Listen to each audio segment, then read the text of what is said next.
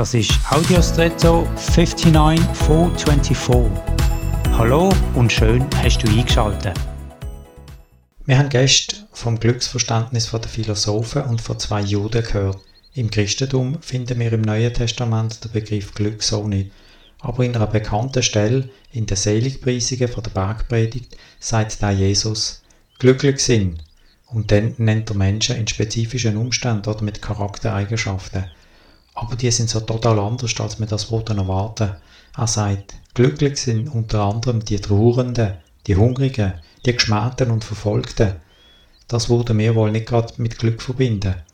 Aber er macht weiter, indem er diesen Leuten Versprechen eine Verheißung gibt. Sie werden tröstet, gesättigt und reich belohnt werden. Ich entnehme dem, dass selbst wenn die Umstände widrig sind, oft ohne unser eigenes Verschulden, dass der Schöpfer von den Menschen die Not wenden und Gerechtigkeit herstellen will und wird, gibt es ein grösseres Glück, als dass sich einer, der über den Umständen steht, für uns ganz persönlich einsetzt. Und jetzt wünsche ich dir einen außergewöhnlichen Tag.